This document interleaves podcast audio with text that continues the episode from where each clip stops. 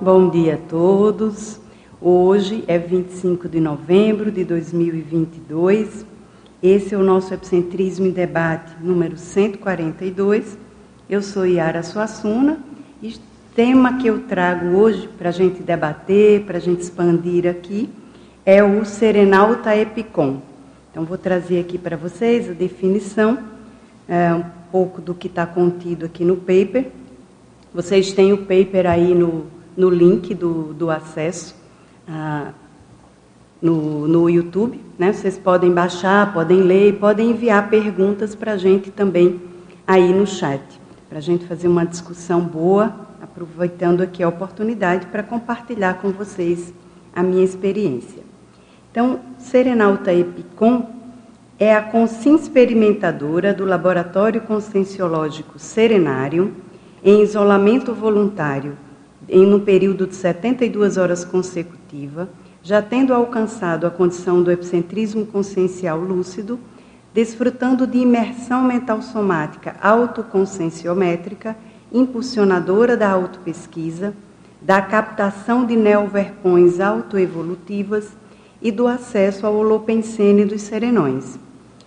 É, trazendo aqui na sinonímia, eu acho que fica mais claro essa ideia né, da Serenalta Epicom, é a consciência experimentadora já na condição de Epicom, é o Serenalta é, Epicentro Consciencial Lúcido, e é o Serenalta em imersão radical na heurística, já vivenciando a condição do, do epicentrismo.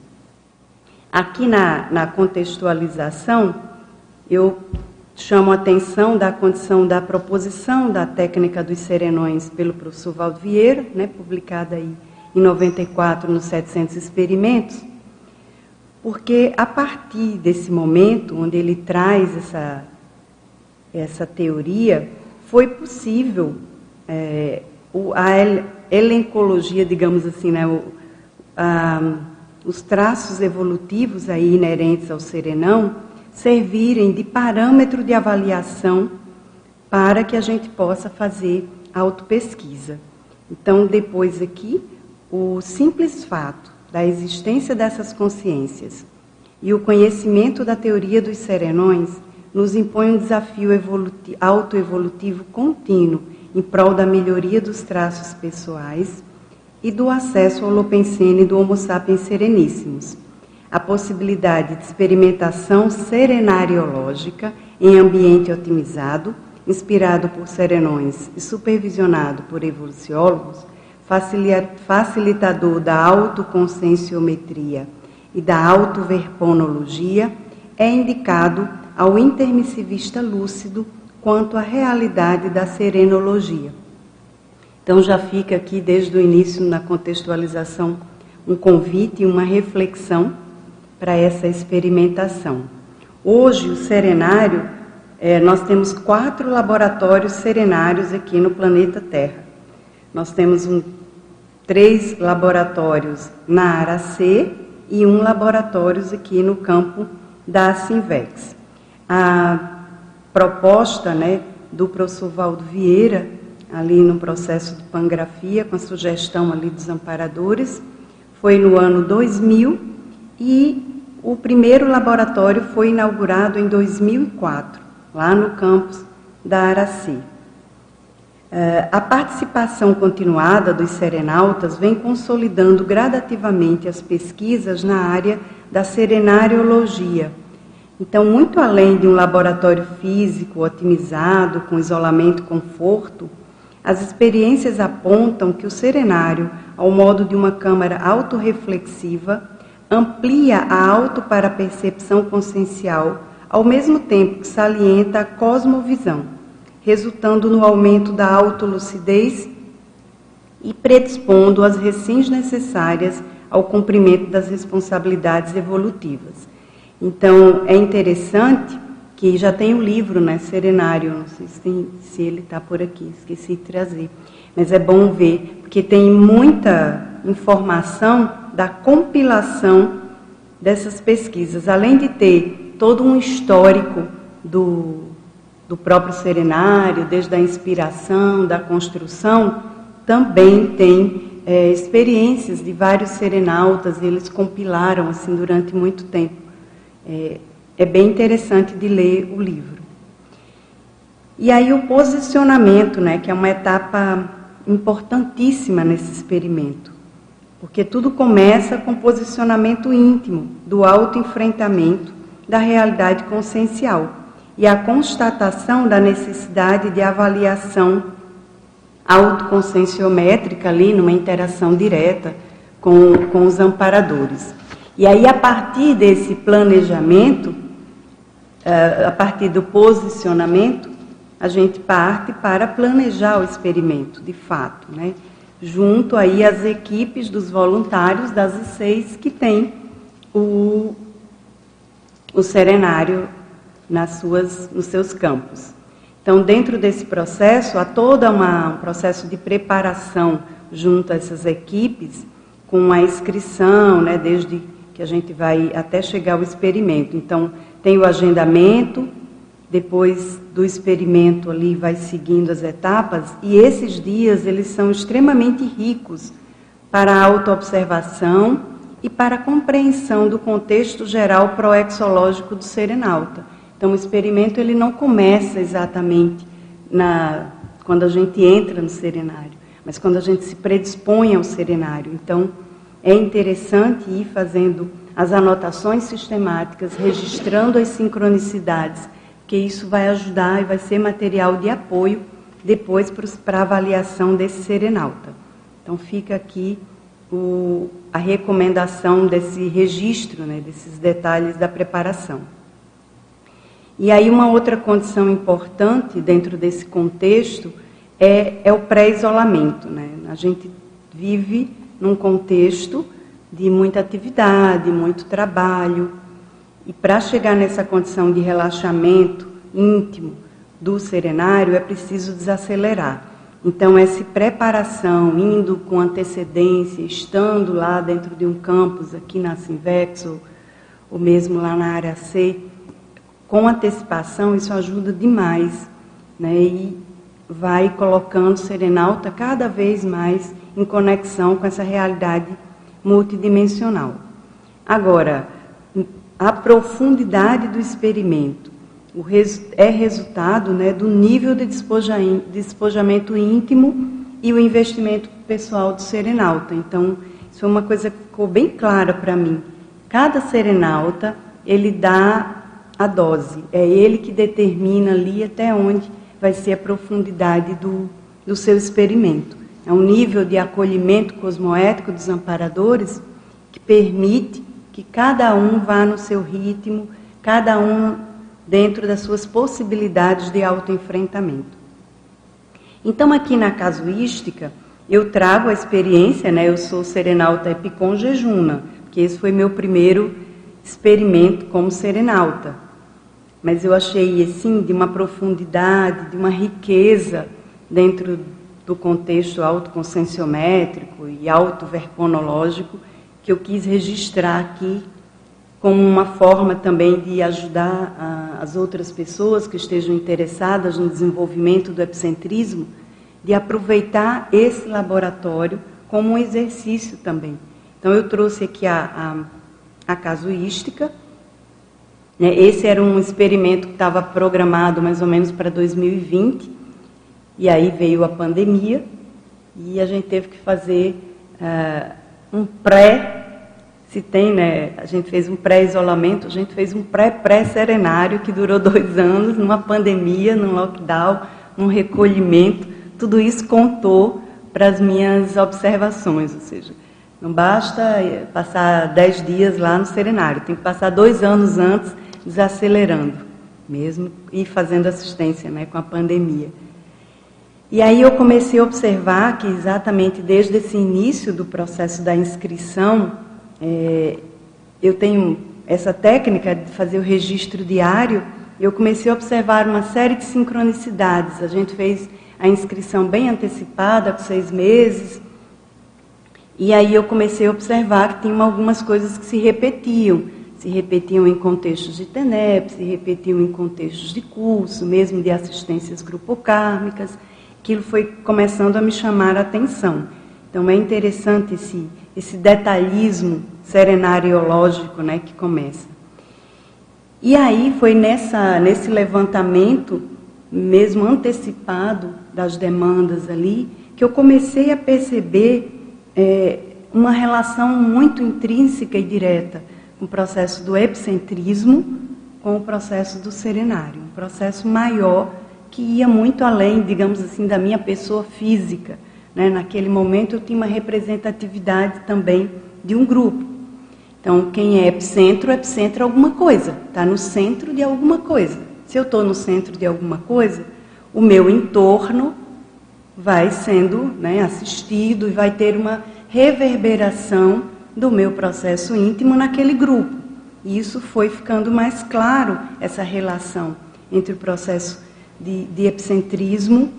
E aí é, foi reforçando essas minhas convicções íntimas de que realmente era um experimento pessoal, era um experimento onde eu ia buscar uma melhoria dentro do meu processo recinológico, mas que ia ter uma repercussão desse processo né, numa assistência grupal. Aí a gente foi quatro dias antecipado, estou falando a gente foi porque eu fui na companhia da professora Ruth.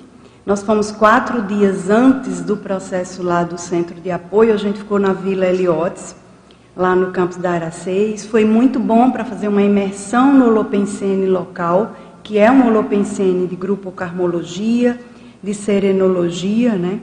Então, e do processo ali também da Serenariologia.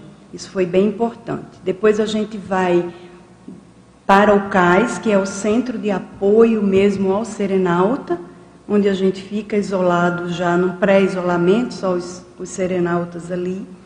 Isso também é, é um, um momento ímpar, assim, é um approach amparo do, do, dos amparadores, é um approach da multidimensionalidade, a gente já se sente ali numa bolha, já se sente já mais consciência do que com sim. É, é muito interessante. E aí, na manhã do dia 12 de agosto de 2022, começou então o meu experimento propriamente dito, que foi o experimento de número 307, no serenário de número 3. Então, o plantonista lá que nos acompanha, a Equipex, deixa a gente lá com a, a nossa bagagenzinha essencialista, sem nada de excesso. A gente só leva o que vai precisar. A parte de alimentação já está toda organizada pela equipe, previamente escolhida, com, com o nosso aval ali na escolha. Então, é tudo muito essencialista, é tudo muito direto, é tudo muito prático. E assim foi, né, no início do, do experimento ali, quando fecha aquela, aquela porta e você se sente realmente, assim, como se estivesse numa grande bolha energética ali com os amparadores. E foram seguindo ali, eu gosto dessa frase, seguiram-se as horas, os dias, onde cada minuto era tempo de aproveitar. Foi assim que eu me senti durante aquelas 72 horas, assim. Ah, até a parte de higiene pessoal era experimento. Assim, vinham ideias na hora do banho, vinham ideias na hora que eu estava tomando café. Então não, não dava para desperdiçar nada ali dentro daquele laboratório. E aí iniciei lá trabalhos energéticos, né? Comecei lá uma atividade da escrita. A primeira providência minha foi organizar a minha bancada de trabalho, deixar com o meu jeito ali. Então eu fiz uma pilha de papel é, tinha algumas pilhas e as pilhas já estavam com o nome que, que eram.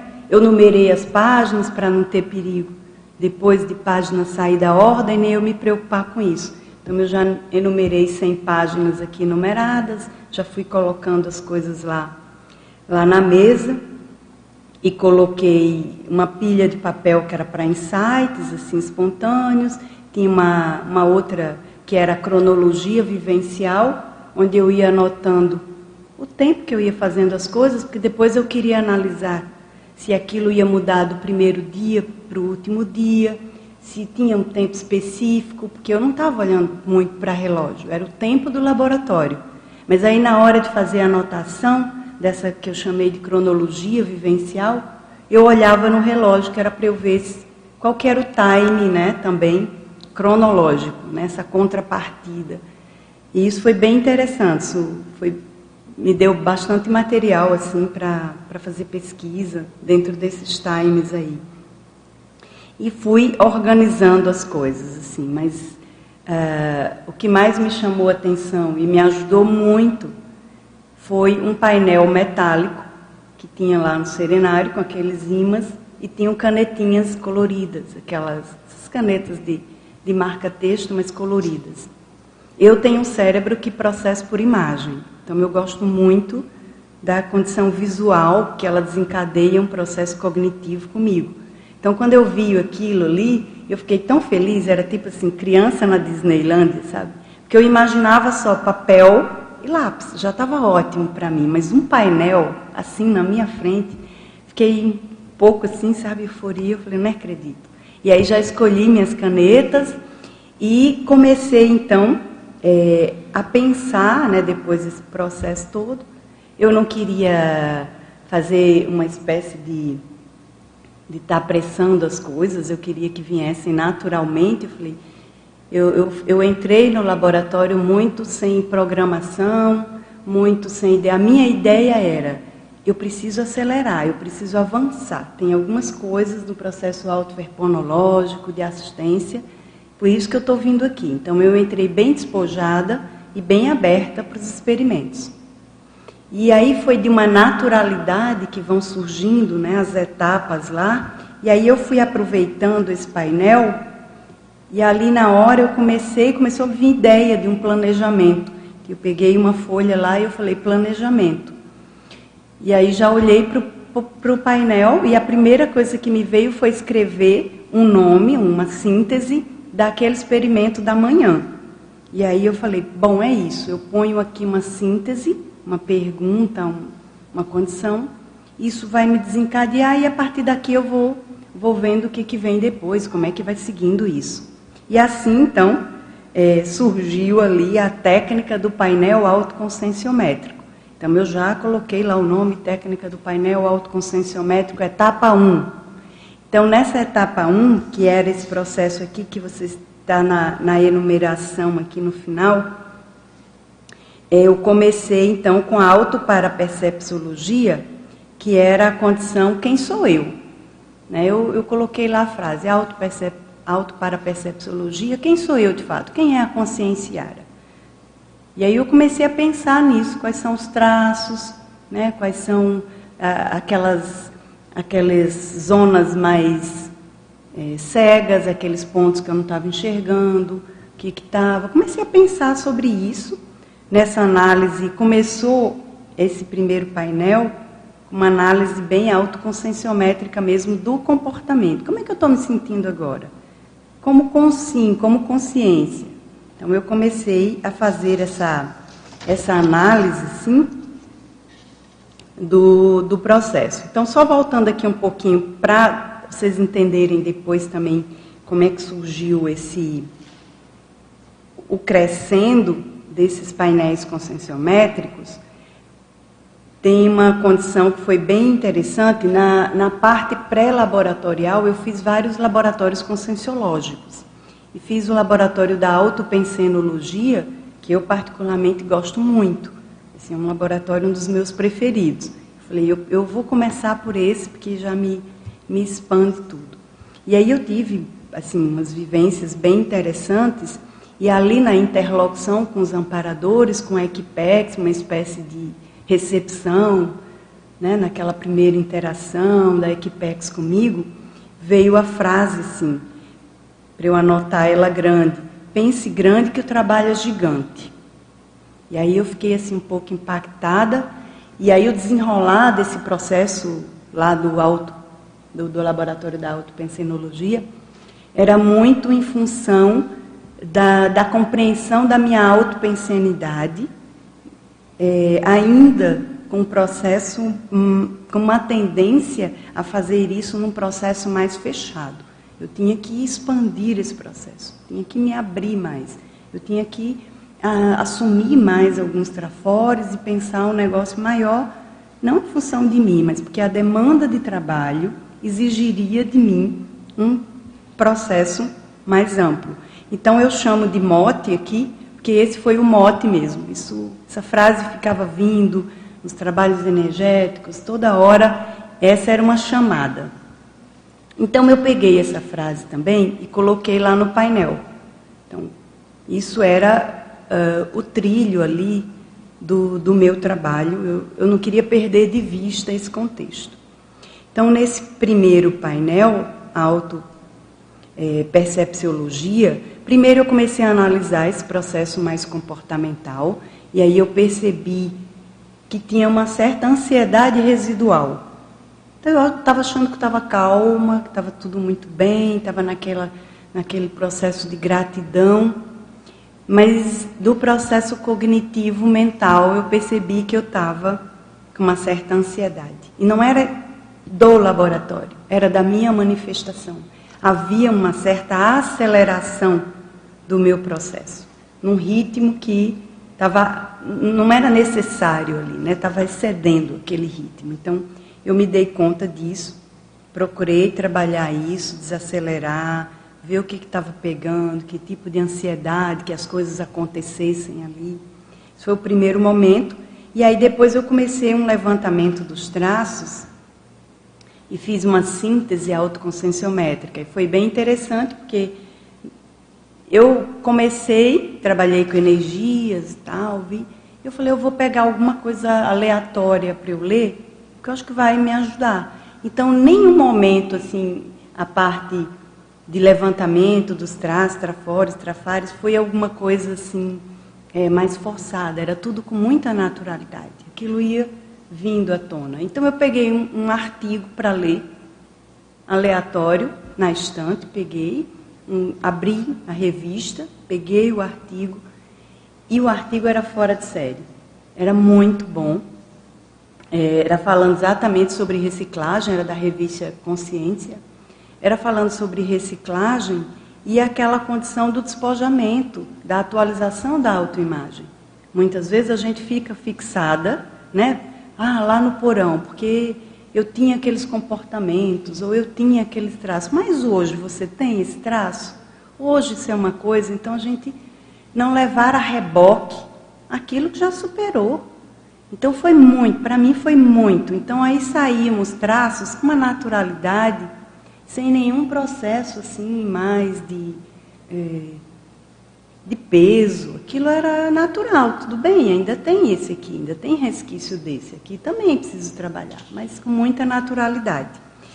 Mas aí eu fui vendo, isso durou um dia inteiro, aí entra esse a paracronologia, porque eu não determinei tempo para esses painéis. Eu simplesmente comecei. E aquilo, lá depois do meio-dia, depois do almoço, comecei a perceber que tinha um ritmo. Aquilo ali dentro tinha um, tinha um ritmo. E no fechamento da tarde, aquilo já, já foi se fechando. É, foi se fechando com um processo traforista. Então, assim, começou a ficar com mais energia. O trabalho energético da tarde foi muito mais intenso quando eu comecei a fazer a listagem dos trafores, quando eu comecei a trabalhar com trafores. Aí isso encheu de energia. Então foi, foi bem interessante esse, essa abordagem, assim, sabe, traforista. Porque para pensar grande, que o trabalho é gigante, nós vamos precisar assumir trafores. Não vai eliminar os traços, não vai eliminar a necessidade das recins, mas vai dar energia impulsionadora para a gente realizar e enfrentar esses grandes trabalhos aí assistenciais, né, no front da batalha tarística assistencial. E aí isso durou o primeiro dia, depois no outro dia eu comecei com autoproexologia. Bom, então agora, e aí no final desse painel eh, eu fiz uma síntese autoconscienciométrica. Eu fiz uma síntese autoconscienciométrica e deixei ela no painel, num cantinho, que foi a síntese do painel anterior. É, com, eu escolhi lá os principais trafores e deixei lá como síntese. E aí comecei o painel do que, que eu vim fazer. Se eu tenho esses traços, o que, que eu vim fazer? Autoproexologia ali. E aí começaram a vir as ideias de custo permissivo, né, daqueles traços, do processo seriexológico, talvez onde é que eu desenvolvi aqueles traços, como é que eu trouxe. E aí uma coisa que foi bem interessante me chamou a atenção, esse foi um painel bem, bem marcante, foi no segundo dia. É, as atividades energéticas, lá no Serenário tem uma grande câmara ali reflexiva, com uma cama circular e uma poltrona, o, a abóbada lá né, em fundo infinito, que é tudo de bom, a gente se sente já no extrafísico, assim. E eu comecei a ver que tinha um ritmo de ir para a poltrona, voltar para a bancada, ir na poltrona, voltar para a bancada. Aquilo era começou a ter então um, uma regularidade nesse segundo dia. E aí eu estava trabalhando com esses aportes, eu fiz primeiro um levantamento dos aportes, tudo que eu tenho de aporte nessa vida e em função dos trafores, talvez o que é que eu tinha já de aporte seriexológico aí para as outras vidas. E aí comecei a pensar na conexão com os grupos, que isso aí foi surgindo à medida que eu colocava, eu, eu chamei de camadas. Então eu tenho nessas folhinhas lá que eu arquivei, eu colocava uma folha A4 com o nome primeira camada.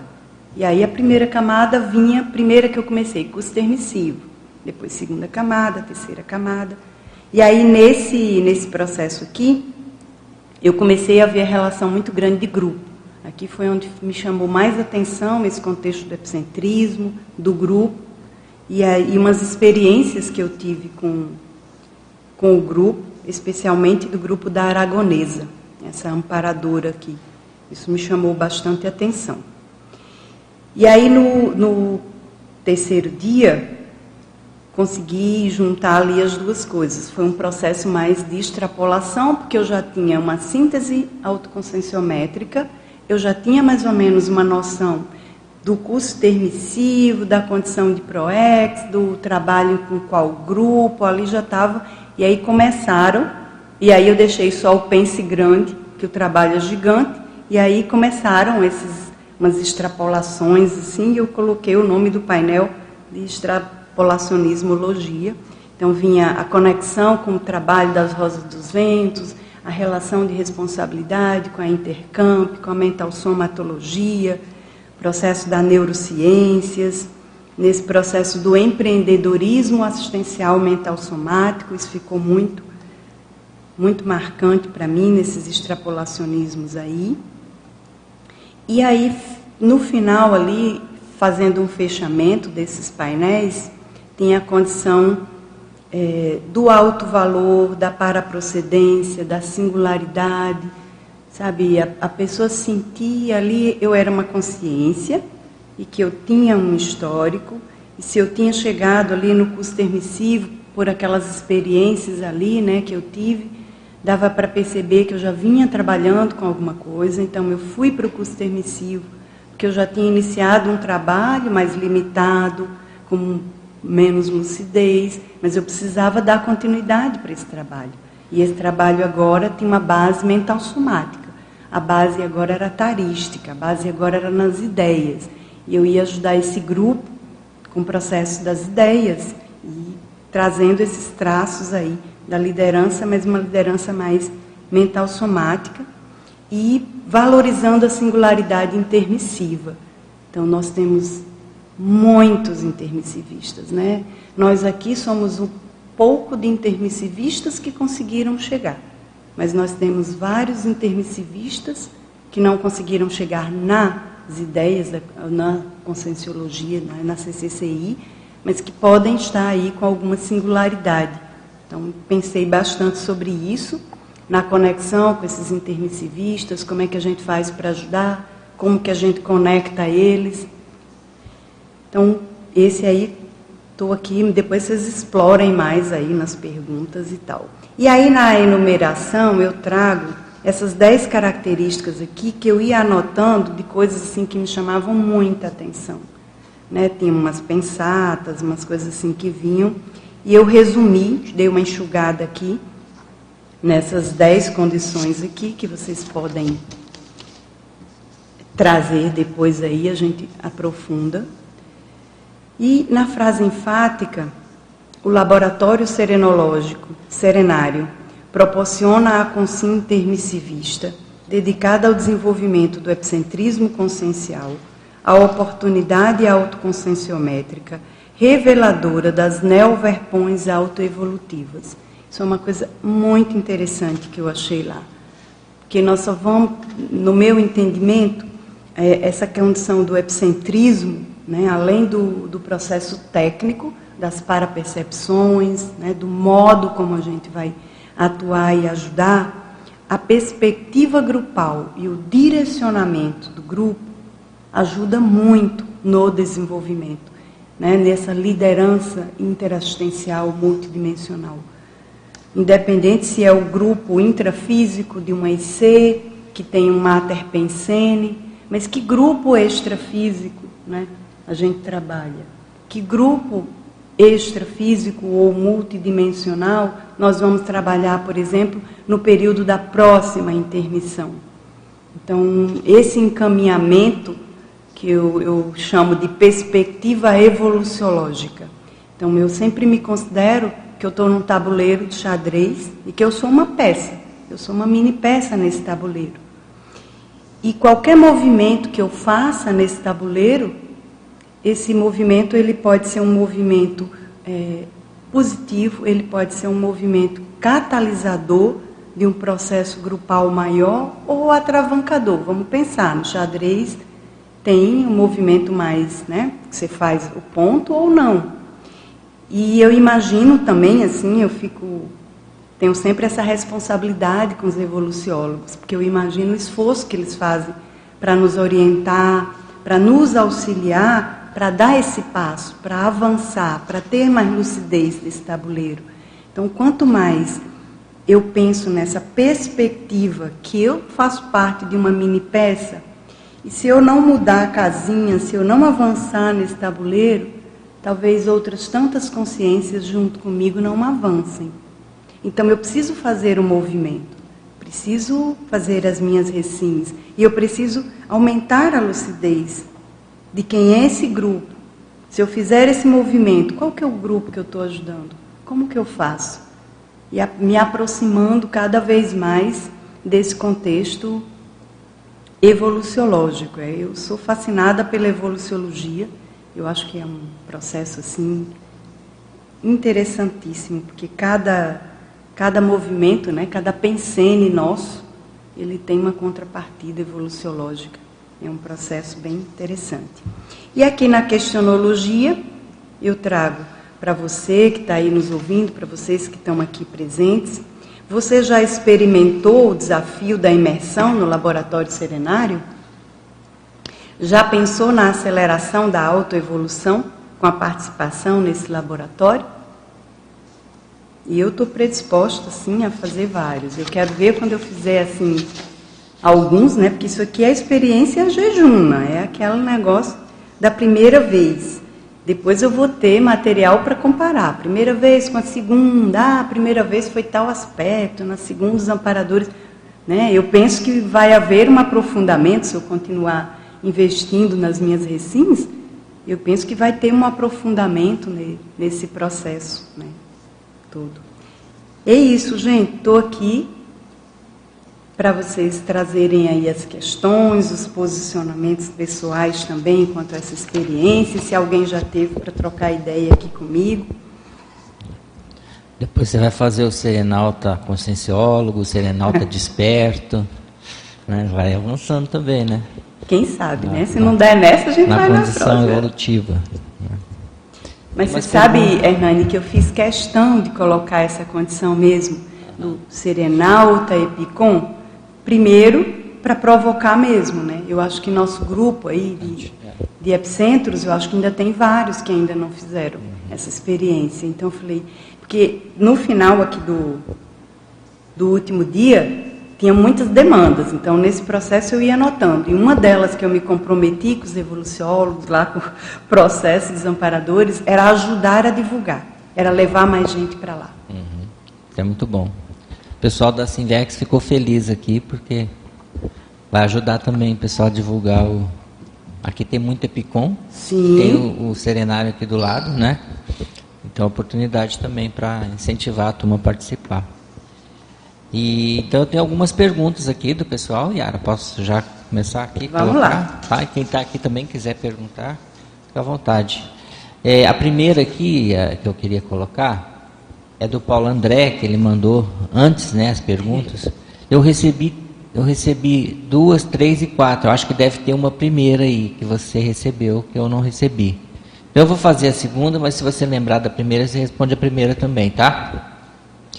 Ele fala que as suas extrapolações foram mais parapsíquicas, fenômenos, de encaminhamento para recins ou de inspiração para projetos ou gescons? Então, foi um pouquinho de tudo, né? O processo parapercepciológico fica é, um pouco ampliado, mas o que mais caracterizou o processo lá foi uma expansão do processo do mental soma mesmo, para cérebro. Então, tinha uma condição que eu me sentia como se eu tivesse 72 horas atuando com o paracérebro. Então, uma questão ideativa, eh, a própria compreensão dos fenômenos era de um modo muito mais técnico, rápido e amplo do que é com, com o cérebro. Né? Então, o processo da atuação de paracérebro foi o que mais marcou. E aí entra um processo de parapsiquismo intelectual, a condição assim, vem a ideia em bloco e aquilo ali. Depois, claro, vem as repercussões energéticas, mas teve clareaudiência, clarividência, as coisas também foram facilitadas. Mas o parapsiquismo intelectual foi o que me chamou a atenção. Legal. Mais uma sequência aqui da pergunta dele. Se puder contar, qual foi a sua maior surpresa, fato ou para fato inédito, surpreendente, inesperado que ocorreu no experimento? Bom, depois do painel, porque assim, o painel foi o meu, a minha Disneylândia, né? Então foi assim, a primeira surpresa, primeira boa, grata surpresa do ponto de vista intrafísico, técnico, da metodologia. Eu fiquei muito feliz com aquele painel. É tanto que tenho lá guardado os painelzinhos, está tudo arrumado, mesmo transcrevendo, falei, aquilo está cheio de energia, né? Vou, vou é, colocar junto com os escritos lá. Mas uma, uma grata surpresa que eu tive, assim, uma coisa que me chamou a atenção, foi nesse segundo painel da, da proexologia, da autoproexologia, uma experiência que eu tive de clarividência num, num processo todo e da relação de trabalho com essa amparadora aragonesa. Então, assim, era uma coisa que eu já tinha sentido, tinha algumas pessoas do grupo, mas eu não tinha ainda e, tinha sentido algumas coisas em Portugal, eu viajei em março para Portugal agora, e tinha ido lá no Mosteiro das Clarissas, tinha um processo energético que aconteceu comigo, uma série de sincronicidades que encontraram, mas assim, aquela coisa de uma amparadora, que você faz rapó. Lá nesse, nesse painel, na, na poltrona, então assim, eu tive uma interação maior com ela, com o processo ali, né?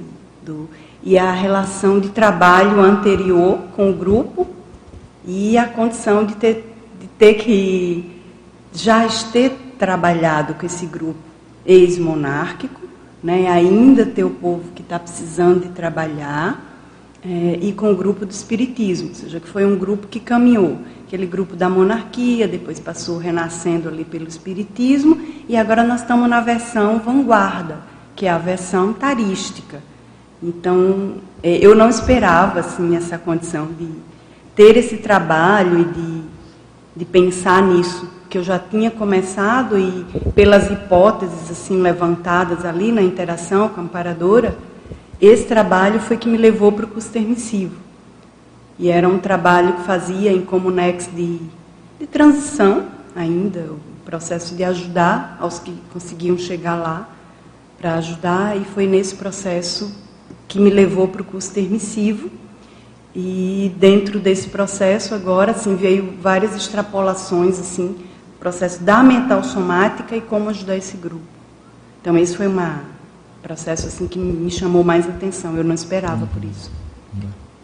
Legal também que você arranjou uma técnica, né? Que pode depois você pode escrever sobre isso, né? Então, sobre a técnica em si do painel, né? Eu já tô lá com meus é, Isso vai vai ser útil que as pessoas podem aplicar, porque todos que vão lá usam o painel, mas não necessariamente tiveram esse insight que você teve de toda essa elaboração, a metodologia para utilizar o painel e tudo. Achei isso é legal. Que é uma verpom aí que você arranjou.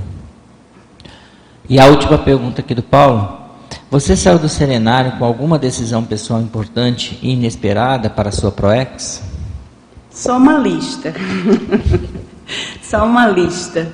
Uh, mas assim, o que mais me chamou a atenção ainda continua sendo a frase: pense grande que o trabalho é gigante.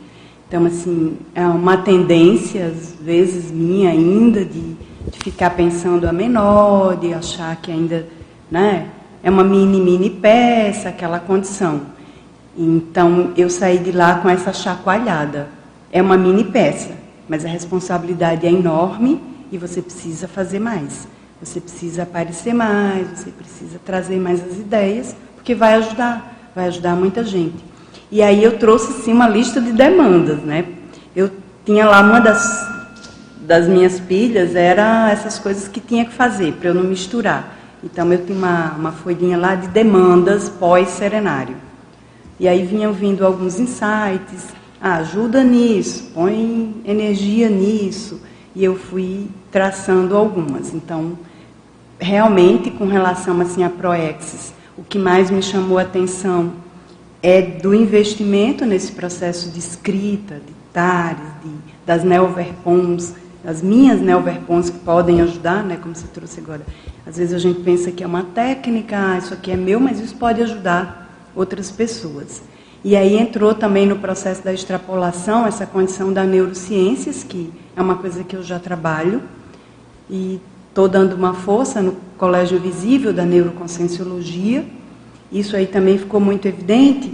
E, e temos amparadoras que a gente já tinha reconhecido que eram amparadoras do processo da neuroconscienciologia, que foram da, da monarquia. Então, monarquia é fábrica de louco, né? Então, precisa trabalhar cérebro e mental soma com esse processo. Então, isso para mim ficou assim mais claro, né?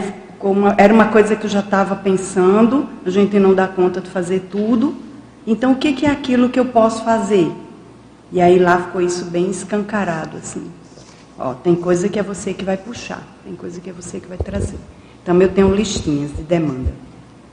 Acho que eu lembrei de qual era a primeira pergunta, era que ele perguntou, acho que a quantidade de páginas. Uhum. Né? Se eu tinha feito serenário Nutella ou raiz.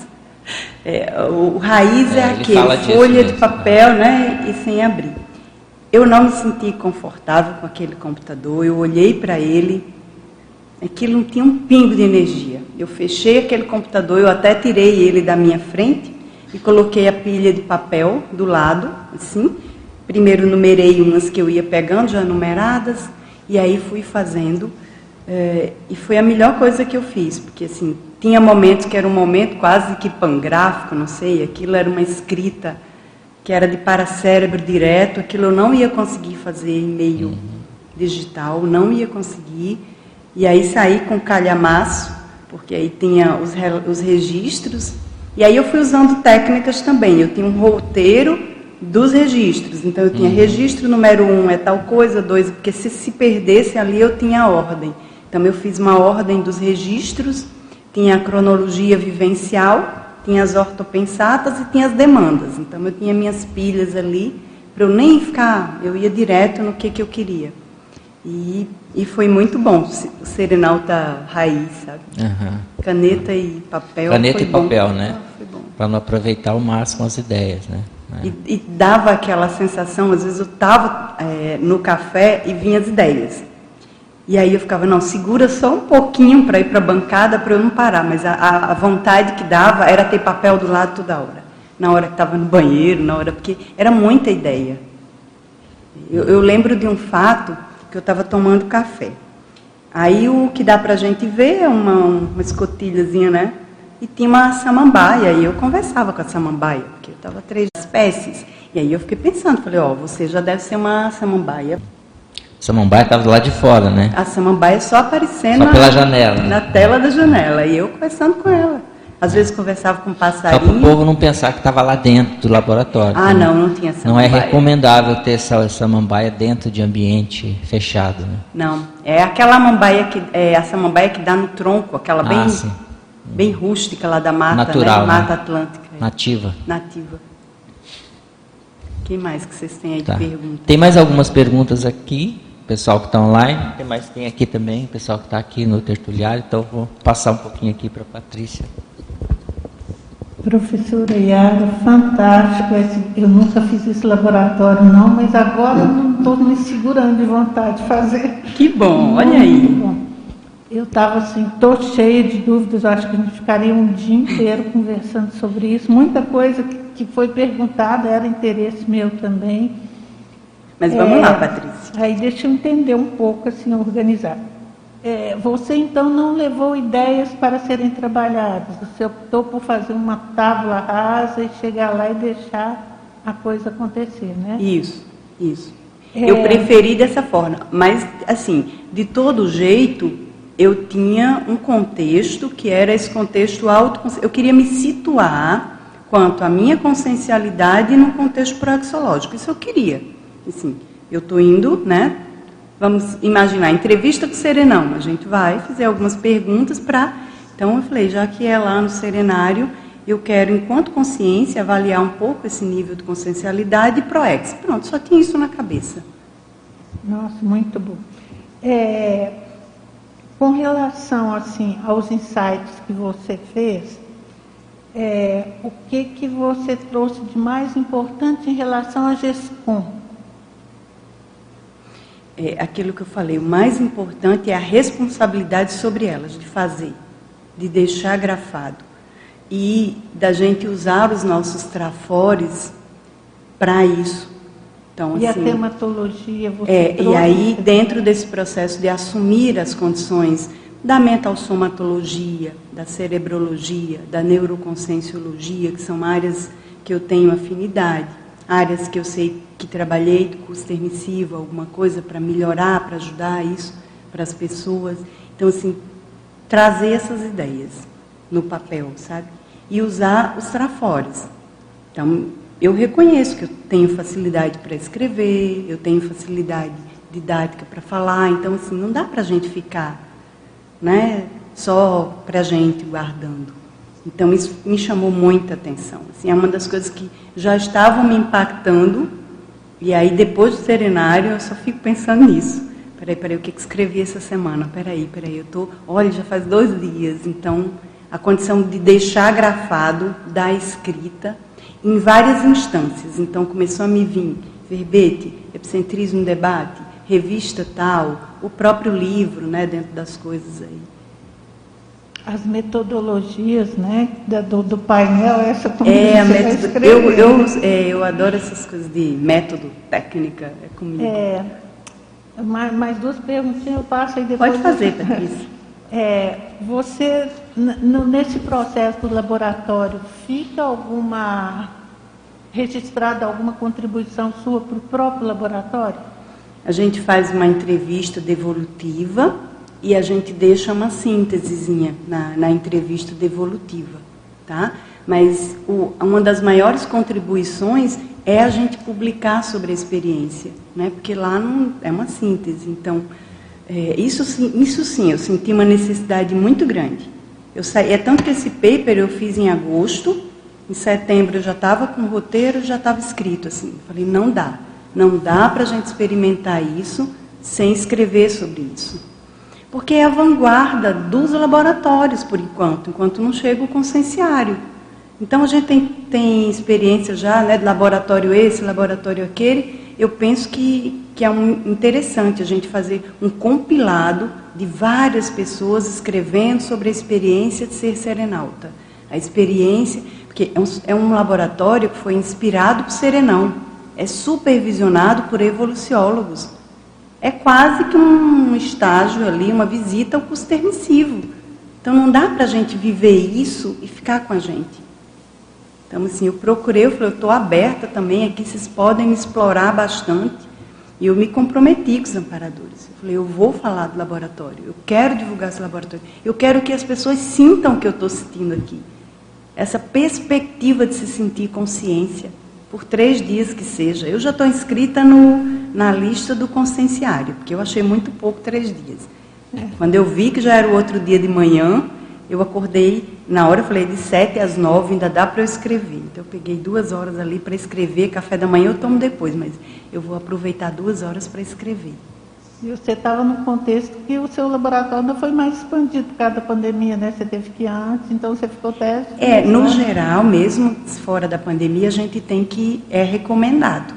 Porque tem os três dias antes no centro de apoio, o Serenal, uhum. que já é um processo mesmo para desacelerar. Mas realmente, eu senti necessidade, os quatro dias que nós ficamos na Vila Heliotos, que é lá dentro do campus, foram muito ricos, muito é. ricos de parapercepções. Aí eu, eu tenho facilidade também, eu sou acelerada, mas assim, eu tenho facilidade de já entrar no Holopensene. Eu já entrei naquele Holopensene de campos, de natureza, aquilo ajudou demais, demais. Foi muito bom. Então, quando eu cheguei no CAIS, eu já estava meio descoincidente, eu já estava mais conectada, a gente já tinha feito cinco, seis laboratórios antes. Então, é aquela condição do investimento. Quanto mais a pessoa investe, melhor vai ser. Porque o amparador não vai forçar a barra em serenário. Então, mas aí você vai se predispondo, se predispondo, e aí o trabalho acontece. Ah, mas assim, é muito bom. Só o que eu tenho para dizer, é muito bom. É Antes muito de bom. voltar ali para o Hernani, porque depois a gente vai enriquecendo mais.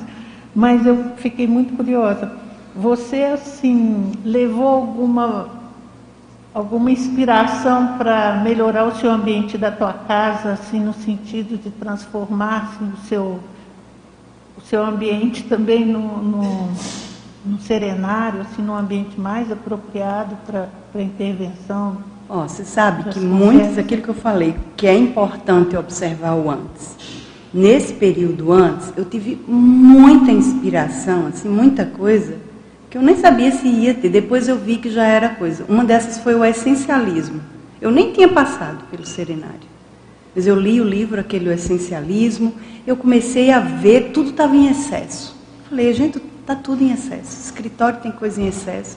Meu guarda-roupa está cheio de excesso. Então, uma das coisas, quando eu cheguei no serenário, que eu peguei aquela bolsinha que eu entrei, não foi nada assim, ah, eu vou. Eu nem imaginei como é que era, assim, que isso foi, sei lá, quatro, cinco meses antes.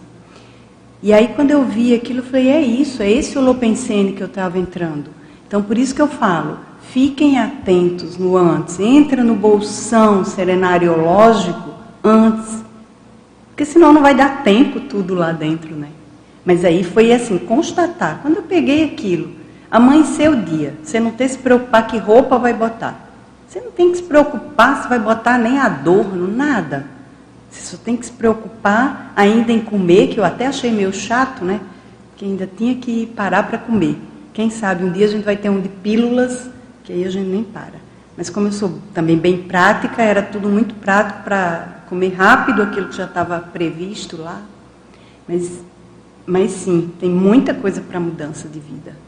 De casa, de trabalho, em todas as frentes, assim, eu tinha demandas pós. Obrigada, é muito bom. Agora, pergunta do nosso amigo Eduardo Dória, lá de Curitiba. É, nos itens 3 e 4 dos painéis aí. Na página 3, né? Então, no primeiro aqui, é extrapolacionismologia. Poderia é, nos explicar mais detalhes é, os extrapolismos que você teve no serenário? Como funciona a conexão causa dos ventos, vínculo com a cognópolis e a ampla área de estudo das neurociências, autocientificidade e empreendedorismo assistencial mental somático? Oi, Eduardo. Eu vou começar de trás para frente, que na verdade a ideia, assim, o maior extrapolacionismo que já estava começando era desse empreendedorismo assistencial mental somático. Então, esse era o, a grande extrapolação. Você tem que entrar nessa seara e vinha lá a frase: pense grande que trabalha gigante. E aí, nesse, seguindo esse lema, esse mote aí do empreendedorismo assistencial mental somático, eu comecei a ter é, ideias assim da responsabilidade com relação a neurociências, com o grupo do neurocientistas, de deixar vincado essa transposição paradigmática, de deixar vincado é, e trabalhar nessa seara do, do dualismo do processo corpo e mente, colocando a consciência nesse palco, trazendo um paradigma que abarque a consciência. Então isso foi ficando muito é, claro para mim assim a responsabilidade. E lá em Natal, né, no Rio Grande do Norte, nós temos uma vanguarda da neurociências. Nós temos dois institutos do cérebro de renomes internacionais. Então, você junta isso com o contexto mesológico, intermissivista nasce naquele contexto. É, eu, além da, da amizade, né, trabalho direto com Ruth. Ruth está agora lançando um livro hoje à noite sobre o estado vibracional em busca dos correlatos neurais, ou seja, trabalhou com, com um orientador, que é Siddhartha Ribeiro, que tem um vínculo. Eu acabei me envolvendo, de certa forma, também, além do interesse que a gente já tinha nessa área, eu me envolvi também, de certa forma, com a pesquisa, com a eletroencefalografia, fiz é, especialização na área, fiz formação, então assim, é, não, eu comecei a perceber que isso não eram só escolhas pessoais, isso também eram escolhas proexológicas e que a gente precisava avançar um pouco mais nisso. Então esse foi um, um extrapolacionismo e aí eu percebi a possibilidade né, ali do contexto realmente de uma cognópolis é, que tenha essa contrapartida, não só uma cognópolis do ponto de vista é, do conhecimento aqui da conscienciologia, com os seis, mas uma cognópolis com centros de pesquisas de interação da SOCIM. Então, nós temos lá em Natal o Instituto Santos Dumont, que é numa área onde nós estávamos procurando terreno. Então, era um, o último terreno antes da pandemia que nós encontramos, era bem próximo. E essa área é uma área que o governo do estado é, fez um projeto chamado PAX, e nesse projeto PAX é incentivo à ciência e tecnologia. Então isso me veio assim muito intenso, né, essa condição de, de uma cognópolis que seja é, científica, tecnológica e que abranja também as instituições da SOCIM que trabalhem com saúde mental, com cérebro, com então esse foi. E aí a relação com a Rosa dos Ventos foi quase que inerente, porque se eu tenho uma serenona que está num local e, e eu tenho como hipótese que um dos trabalhos da Rosa dos Ventos é a mental somatologia, e aí ela trabalha muito para melhorar essa questão da pensenidade, das sinapses, das parasinapses.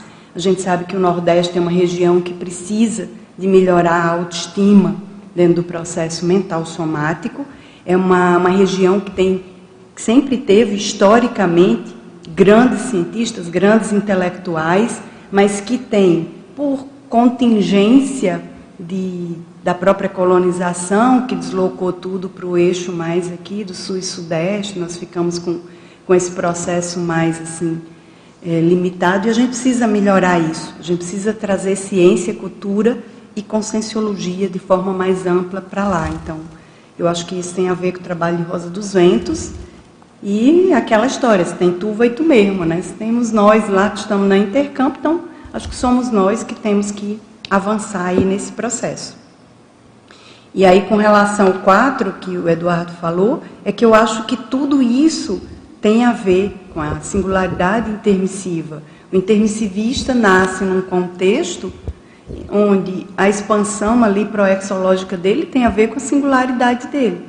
E tem a ver com o processo de alto valor, que isso foi muito trabalhado comigo. Assim, de fortalecer o alto valor, o compromisso com os amparadores e o processo da paraprocedência. Honrar essa, essa condição ali, do, desde o pré-intermissivo, sabe? Isso é bem, bem intenso. É, sobre esse item, ele pergunta também o que mudou a partir desse experimento no seu alto valor e sua singularidade intermissiva, e pergunta se você teve vislumbres da paraprocedência e se teve contato com amparadores vindos da sua paraprocedência. Então, eu, eu trouxe aqui, né, essa ideia da aragonesa foi o que estava mais próximo, que foi surpresa para mim, porque tinha contato com os amparadores é, chineses, que eu já tenho mais interação, mais desenvoltura, isso não, não era grande surpresa ali os chineses trabalhando, mas essa condição de, de hipótese de ter trabalhado numa Comunex de transição, ajudando a levar uh, os companheiros de grupo para lá, e o trabalho, talvez, uma possibilidade aí junto com a Aragonesa, foi o que foi mais surpreendente para mim aí.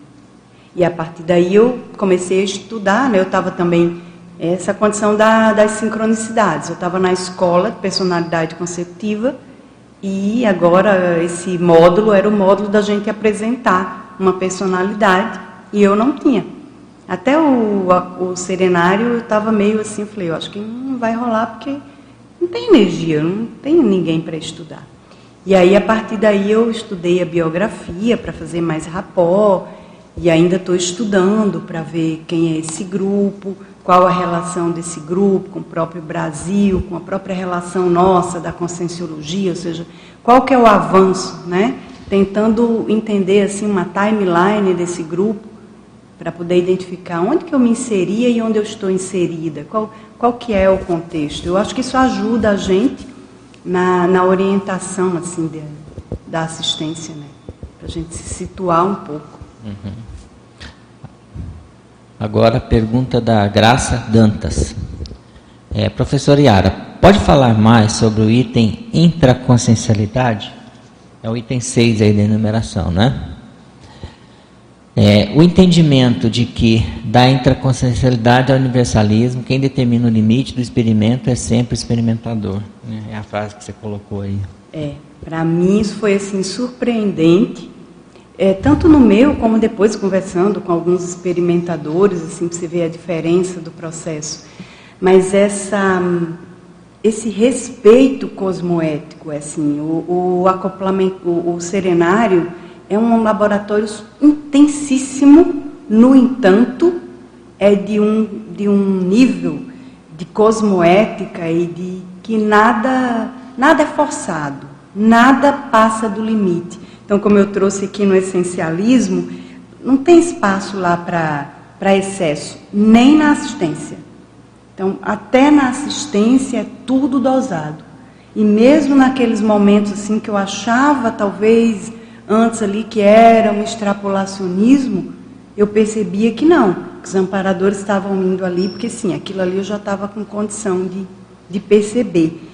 E com isso, uh, o processo da, do nível de consciencialidade, da gente se perceber como consciência, fica muito mais evidente. Assim, quem sou eu realmente? Porque se eles estão entrando nesse limite aqui, é porque isso é meu, isso sou eu.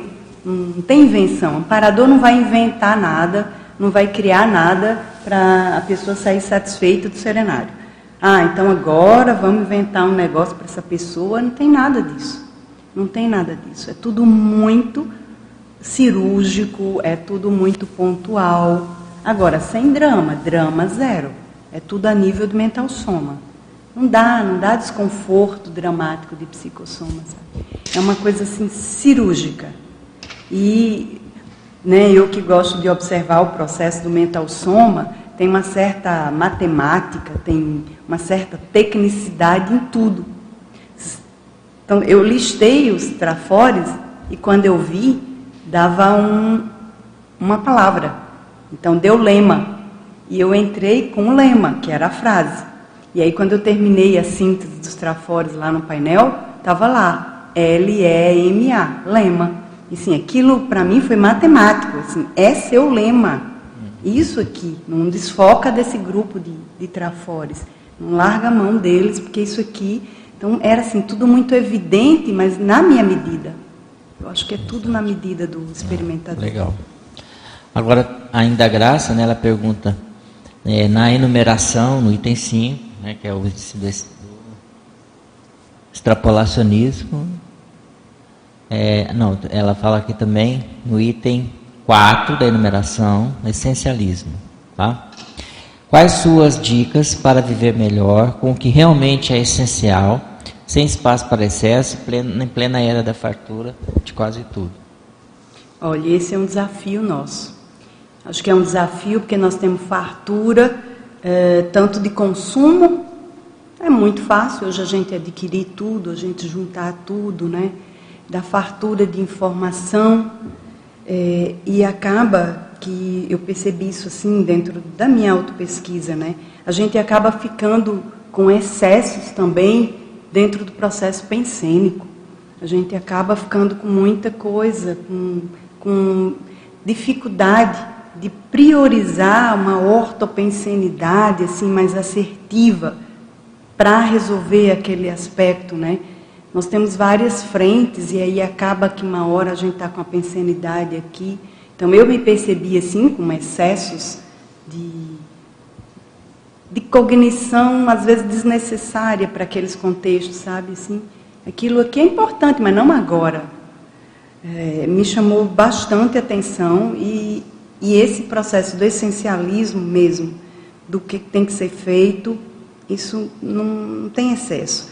E uma coisa que essa, essa frase que vai ser pensada foi logo no início: as excrescências saem na diurese. Porque eu estava no registro, logo no primeiro momento, no registro, e eu comecei a me sentir desconfortável, que era diurese. Daí eu fui lá, resolvi o problema da diurese voltei. Pronto, resolvi. Então, assim, aquilo que está em excesso, se a gente der um jeitinho, a gente resolve e volta, né? Tira faz aquelas arestas ali, aquelas abas e volta para o que é essencial. Isso é uma coisa que eu né, quero exercitar e trazer mais para minha vida. Tem muito excesso ainda. Legal. Essa pergunta que eu acabei de fazer é do Eduardo Dória, tá? que eu não falei o nome aqui. Essa sobre essencialismo. E aí tem uma outra pergunta da é, Graça Dantas, é, sobre na enumeração no item 5, extrapolacionismos. A autoconsciência e o estado de passividade intelectual ativo possibilitar a vivência dos extrapolacionismos mentais somáticos. É, esse tem uma relação muito direta com o 9, é, Graça, que é a condição da manifestação paracerebral predominante. Então, o que, que eu me senti lá? Que nessa condição de deixar mais descoincidente, mais focada ali, com o paracérebro mais descoincidente, essa condição do, do extrapolacionismo, da passividade intelectual ativa, ela ficou num contínuo. Então eu não precisava fazer esforço para isso. Eu estava toda hora eh, usando assim, os atributos conscienciais com um, um processo muito intenso. Era muito intenso isso. Então eu acho que tem a ver com essa condição da gente superar a barreira encefálica, da gente conseguir deixar mais. E para isso, às vezes, a gente tem que acalmar, tem que relaxar, tem que estar num ambiente otimizado, para deixar mais o paracérebro atuante. Né? Às vezes, um certo nível de descoincidência ali, latente durante todo o período, vai promovendo. Então, é, tinham condições assim dentro do extrapolismo, do extrapolacionismo mental somático que me chamavam uma atenção, era como as ideias vinham em bloco e como eu entendia aquilo em bloco também. Era muito intenso, assim, não precisava de eu pensar, porque às vezes a gente está né, anotando, aí vem uma frase, e a gente para um pouco para refletir, não, deixa eu acho que eu ver. Não, ali era uma coisa em bloco.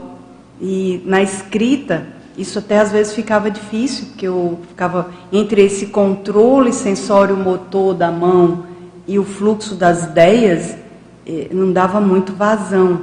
Então, às vezes eu queria escrever mais rápido e eu queria escrever num bloco como eu estava percebendo. Só que na escrita eu tinha que ir atrás de palavras, sabe? Assim, a gente processa aqui na vida intrafísica com o cérebro pensando nas palavras que vai falar, mesmo que muito rápido, mas a gente associa palavras, né? A gente faz uma coesão assim para o pensamento sair. Do ponto de vista da, da expansão ali do extrapolacionismo mental somático, a ideia vinha inteira. Eu, eu não tinha que estar pensando que vou dizer esta palavra, porque eu estou falando aqui, mas o pensamento está latente sendo formado. Então isso me chamou muita atenção, porque estava lá a ideia toda. Às vezes eu pedia um, um tempo assim, né? Ó, calma aí, deixa eu conseguir traduzir aqui para palavra o processo psicomotor da conta dessa informação. porque isso era, era muito intenso lá dentro. Posso aproveitar, né? Sim. Bom dia a todos. Professora Yara, obrigada por trazer esse tema para a gente, a sua experiência aí. Eu estou me organizando né, para fazer esse laboratório. Nós temos aqui em Foz, né, nosso laboratório também, serenário, mas a minha intenção é fazer lá no Aracê, porque eu tenho. Uh, só, fui uma das que estive lá no início todo da construção do Aracê, na inauguração, quando o Valdo foi lá. Então, depois dali eu não fui, faz tempo que eu não estou indo lá. E você trouxe aqui um item bem importante aqui na página 1, que é a questão do posicionamento, né? E eu tenho pensado a respeito disso, né? Eu diria assim, posicionamento versus prioridade, né? Porque, como foi comentado aqui, a gente tem um leque de tantas coisas que a gente faz dentro da Conscienciologia, né? Ah, agora a minha prioridade é esta, é aquela, né?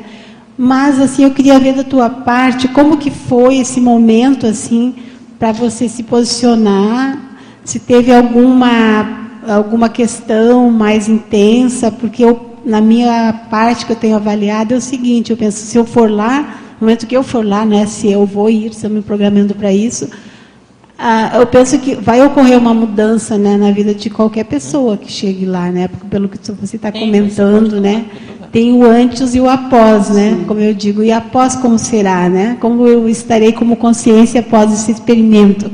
Então, eu queria que você falasse um pouquinho, assim, talvez, da sua experiência, né? Como que foi esse posicionamento de realmente encarar o laboratório, né?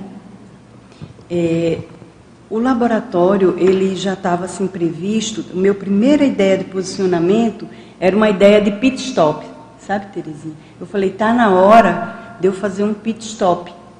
Eu estava precisando ficar sozinha comigo mesma. E, claro, a gente tem os laboratórios aqui, a gente faz, né, tem os cursos de campo, é uma demanda grupal, é um processo que não dá para a gente ficar nesse contexto. Falei, é o serenário, é o momento de eu ficar sozinha. Então, comecei a pensar nisso, é o pit stop. E tem uma coisa que me ajudou também, que o meu filho Leonardo fez o serenário antes, um tempo antes de mim. E aí eu comecei a, a, já observando ali dentro daquelas condições, né, porque ele começou a falar, a conversar, a trocar ideia comigo sobre o serenário e, e o quanto que aquilo do ponto de vista das ideias que a gente trocava da mental somatologia, da expansão das ideias, então aquilo reforçou para mim. É o serenário mesmo, esse pit stop, ele tem que ser feito, mas tem que ser feito num ambiente é, simulador de curso permissivo. Então aquilo chancelou para mim a, a oportunidade ali era, era aquela do serenário. E uma outra coisa também, eu queria aproximar um pouco do Holopensene dos Serenões. A gente tem uma Serenona Rosa dos Ventos lá, né, na região. A gente tem o Mater Pensene da Serenologia. E eu achei que era incoerente é, eu não participar desse laboratório. Falei, nossa, estou atrasada nesse negócio. Eu estou epicentrando né, um contexto, eu tenho uma dinâmica, a gente está aqui. Como que eu não fiz serenário ainda? Eu tenho que fazer esse laboratório. Então, esse foi assim o meu posicionamento. Né, e eu costumo, quando eu me posiciono, sair da frente. Aquilo ali eu não vou abrir mão de fazer. E trazendo outra questão, seria a, a, que você traz na enumeração, o item 6, que é a intraconsciencialidade, né? também se você pudesse falar um pouquinho, né, que tem a ver é, em relação também à questão do posicionamento, né? É, e aí entra isso que, que eu já comentei, né, há pouco com a graça e tudo. É você com você mesma. Apesar de ter todo aquele processo paratecnológico, otimizado, de altíssimo nível, quem leva o, o, experimento, ou seja, o, o que acontece lá é a partir da intraconsciencialidade.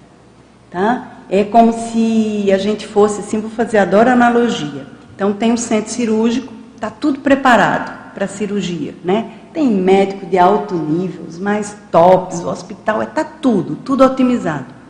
E aí o paciente chega lá para a cirurgia tal, e ele tem alguma condição que não vai dar para avançar. Ele está com alteração em alguma taxa, deu uma alteração de pressão, vamos imaginar, é uma analogia.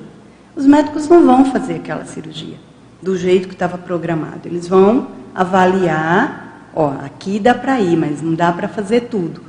Eu percebi isso com um serenário. Se você está inteira, se aquilo dá para ir, aí eles vão usar todo aquilo para tecnologia. Se não dá, não é que não vai ser feito, entendeu? Mas é na medida da intraconsciencialidade do experimentador. E isso aí tem a ver com esse acolhimento. É uma sensação de acolhimento fraterno dos amparadores tal, que assim, é tudo feito para você. Eu, me senti assim muito mimada, muito mimada. Tinha uma, uma mantinha lá, que eu, né, dentro da psicologia tem análise transacional, que a gente tem um objeto que representa alguma coisa. Então, aquela manta era o meu objeto transacional que representava todo aquele afeto. Eu me sentia muito aconchegada com aquele afeto e tinha uma relação também com a própria amparadora lá, com o processo mais maternal, se vê, mas eu me senti assim, eu me senti acolhida, eu me senti protegida, ao mesmo tempo que eu me senti valorizada. Ao mesmo tempo que minha in, ao, é, o processo da intraconsciencialidade do alto valor era trazido à tona. Então, assim, não tinha melindre, entendeu? A vida para trás já foi, já fizemos. Bobagem, vamos fazer. Não vai ser a primeira. Vai ter recaída. Mas o importante é que você está aqui agora. Então vamos pensar. O importante é o que nós estamos vivendo hoje, agora. Agora nós estamos dentro de um tertuliário. Quantas pessoas estão aqui? Quantas pessoas estão assistindo ou interessadas nessas ideias? Então, isso torna a responsabilidade para nós maior quando a gente se envolve com isso. Eu Somos ouvi, nós, né?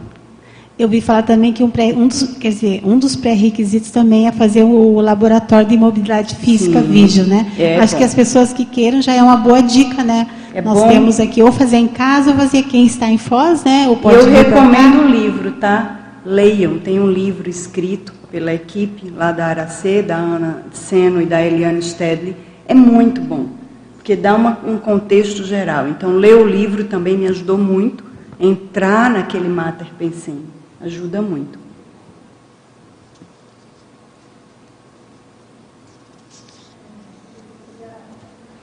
Você falou, você trouxe alguma coisa da paralencologia, falou da, da aragonesa, da rosa dos ventos. É, você percebeu alguma EPEX mais específica que você não conhecia, assim, mais ligada ao serenário, à serenologia diferenciada, e também com relação às sincronicidades, se você assim, né, percebeu sincronicidade. Você falou da questão do lema, né, que foi uma coisa que chamou atenção, mas se você tiver alguma coisa para trazer para a gente. Tá. O que, que eu percebi com relação à Equipex? Eu não sei se isso é é um padrão, se isso foi no meu experimento. Então, o que eu estou trazendo aqui, né, é a minha realidade. Eu não sei se funciona assim. Mas o que, que eu entendo? É, vamos imaginar que eu tenha, a, a hipótese aqui, eu tenha a minha equipe, Equipex, mais afinizada. E nesse tabuleiro evoluciológico, a sensação que eu tinha é que quando você está lá, esses evoluciólogos, eles conversam entre si e alguns assumem experiência. Então, Patrícia está no laboratório.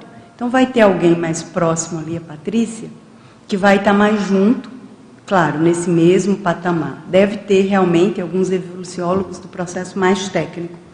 Mas o que, que eu senti comigo? Que os amparadores ali, Equipex mais direta, eram meus velhos conhecidos, assim, que eu já trabalhava. Então eu percebi, essa da aragonesa, eu era surpresa, mas o padrão da, de mulheres que tinham, de amparadoras, desse processo mais acolhedor, mais fraterno, mais maternoso, eu já vinha sentindo, inclusive da dinâmica, isso estava num, num crescendo, né? vinha acelerando, então eu acho que tinha, em função do meu trabalho com um grupo. E uma outra que é Equipex chinesa. Então eu percebi um trabalho, porque tem amparadores ali que já tiveram convivido que já conviveram comigo assim muito de perto, num processo de grupo muito perto. Né? Tem umas coisas lá de umas ideias técnicas que me lembrou, essa é uma hipótese de trabalho, do enumerador. Porque eu comecei a fazer muita lista e do, no próprio trabalho energético as ideias vinham um, dois, três, quatro, A, B, C, D, e tudo era assim muito encadeado a enumeração. Era um chinês diferente, digamos assim, a energia e o aspecto, mas muito mental somático, e eu já tinha uma ideia. Então eu tenho umas hipóteses que junto com um outro amparador, que eu chamo de velho chinês, ou chinês velho, isso ajuda muito nas coisas lá da Intercamp, nas minhas coisas especialmente. Então eu, eu percebo assim, talvez outra pessoa que tem afinidade com uma Equipex, é como se assim, ó, nós vamos ceder o espaço, aquele processo muito cosmoético, sabe? Tipo assim, vai uma pessoa da. Eu imagino, isso é eu imaginando os amparadores evoluciólogos falando com os outros, assim, ó. Ó, a Yara está indo lá para o serenário, vocês veem aí, tá? A gente aqui tá o que, que vocês vão querer trabalhar? Qual que vai ser o cardápio? Quem vocês estão mais junto dela, vocês propõem o quê? Aí aquela equipex ali, pode ser que num outro momento eu perceba uma outra equipex em função do trabalho, sabe? Pode ser. Eu acho que ainda, é, na minha percepção, tem uma relação muito direta com o experimentador. O experimentador, ele é o epicentro, independente da condição do epicentrismo, mas ele epicentra tanto a demanda dos assistidos como da convocação da Equipex. É, certamente. Isso tem muito a ver, eu queria até que você expandisse mais o item 7 aqui da página 3, monitoramento. Então, essa é aquela condição que eu falei que minuto a minuto tudo era oportunidade.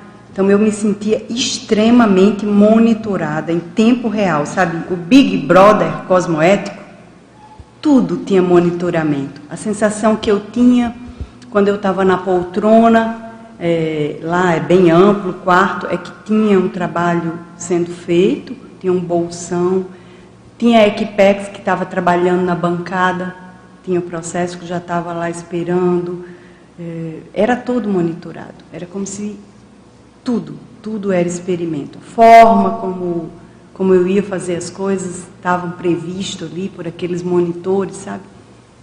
Era um acompanhamento integral, assim, inteiro. E, e tem uma coisa que me chamou a atenção é, lá no Serenário, que foi bem característico, parece, eu não sei se as pessoas sentem isso, mas eu tive uma afinidade muito grande com a poltrona. Assim, eu e a poltrona e a manta se desse, a gente ficava lá, né? Eu estava escrevendo, eu estava naquela poltrona, porque eu descoincidia muito rápido. Ali era quase que uma paratecnologia instalada, foi muito intenso. Me sentia muito acolhida naquela poltrona. E aí já na cama, enorme, tudo otimizado, é, não, não falta nada, tudo à sua mão, com muito travesseiro e lençol. Só que eu percebia na cama, dentro do grande bolsão, um outro bolsão menor. E aí, quando eu deitava na cama, eu saía desse bolsão mental somático e eu mergulhava num bolsão mais baratrosférico da assistência. E aí oscilava, era, era bem definido até o limite. Então, e ali eu tinha experiências, mas ali era monitorado também. Isso não, não queria dizer que eu não estava no experimento. Por isso que eu falo que é importante ter uma relação com o desenvolvimento do epicentrismo. Então, é o expande e contrai. Você expande, daí tá agora sacou as ideias, vamos lá. E aí eu entrava naquele processo, e aí era um atrás do outro, os acontecimentos. Às vezes eu ficava assim, eu falei, ah, a noite vai chegar. Então só ia para a cama à noite, porque esse negócio durava ali de umas 10 da noite às 5 da manhã. Era bem intenso o trabalho. Mas assim, eu saía dali, voltava, era, era descer da cama, eu já estava nesse outro padrão. Então, isso foi uma característica que eu achei bem marcante e bem singular desse trabalho do epicentrismo, sabe? Expande, contrai, expande, contrai, expande, contrai. E outra coisa também que me chamou a atenção, que eu anotei as coisas todas para checar, e aí teve coisas que bateu ali em cima do lance, em cima do lance. Eu tive uma experiência de clara audiência e eu escutei a voz da minha cunhada chamando meu irmão. E na hora é, eu tenho aqui, veio a parapictografia quando eu escutei, como se ela estivesse assim abaixando, como se ele tivesse deitado e ela estivesse chamando uh, para ele acordar, alguma coisa assim. Anotei, na hora pensei, aconteceu alguma coisa, os amparadores falou agora está tudo, tá tudo certo. Anotei e deixei aquilo para lá. E aí quando eu voltei do serenário, eu voltei não, no, quando a gente voltou para o cais, acho que no outro dia eu liguei o celular e tinha umas mensagens, e meu irmão tinha sido internado, estava na UTI, e naquele exato horário que eu percebi lá, que eu anotei, foi o horário, ele teve que fazer um, uma reversão cardíaca, então teve que ter um procedimento mais sério, e ele ficou meio dormindo depois, e foi na hora que a minha cunhada chamou ele. Tinha acabado, e eu estava na poltrona nesse horário que ele estava fazendo o procedimento. Então foi o horário que ela acordou, e aí eu chequei, perguntei, ela falou, eu falei assim mesmo, fiquei chamando o nome dele. Então assim, isso bate, então. Isso também me, me mostrou o quê? igual um curso de campo, né, que você tem muita experiência, os apêndices que vão lá, vão lá nos assistir. Você está lá, numa poltrona, num bolsão, em área C, a assistência foi lá dentro de uma UTI. Sabe?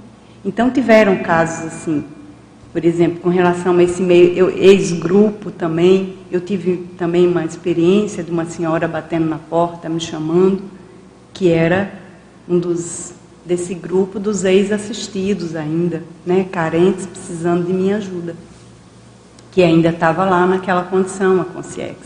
Então, assim, eu, eu, percebi isso que no fora, né, o que estava fora, porque a senhora estava fora, esse também é, tinha como se fosse um limite, e eu percebia que essas concierges, essas coisas aconteciam nesse entorno, mas eu percebia lá e fazia conexão com o trabalho. Então, vale muito a pena, muito a pena. Agora, pergunta do Ricardo Bodart de Andrade, é, é de Vitória do Espírito Santo. A vivência no laboratório serenário pode ser feita por pesquisador independente? Há pré-requisitos formativos a serem cumpridos nas escolas conscienciocêntricas, na ARAC, CAEC, PC, durante as, durante, dentre outras? Sim, sim. Tem alguns pré-requisitos, é, no livro que eu falei tem, sim. É, no próprio site, se você entrar lá, você vai ver que onde tem lá falando serenário, pelo menos no da Aracê tem, mas eu acho que o da Sinvex também tem.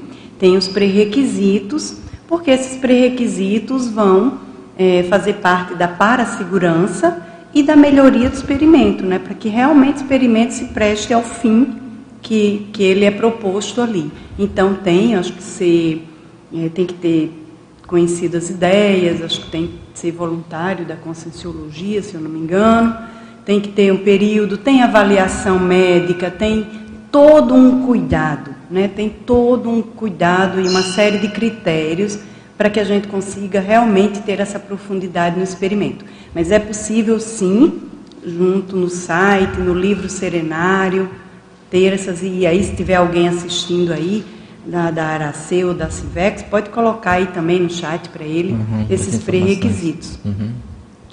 Agora a pergunta é do Elias Pereira. É, existe algum padrão de parafatos quando o serenauta é um epicom? Olha, eu acho que esse padrão, ele independe de ser epicom, né?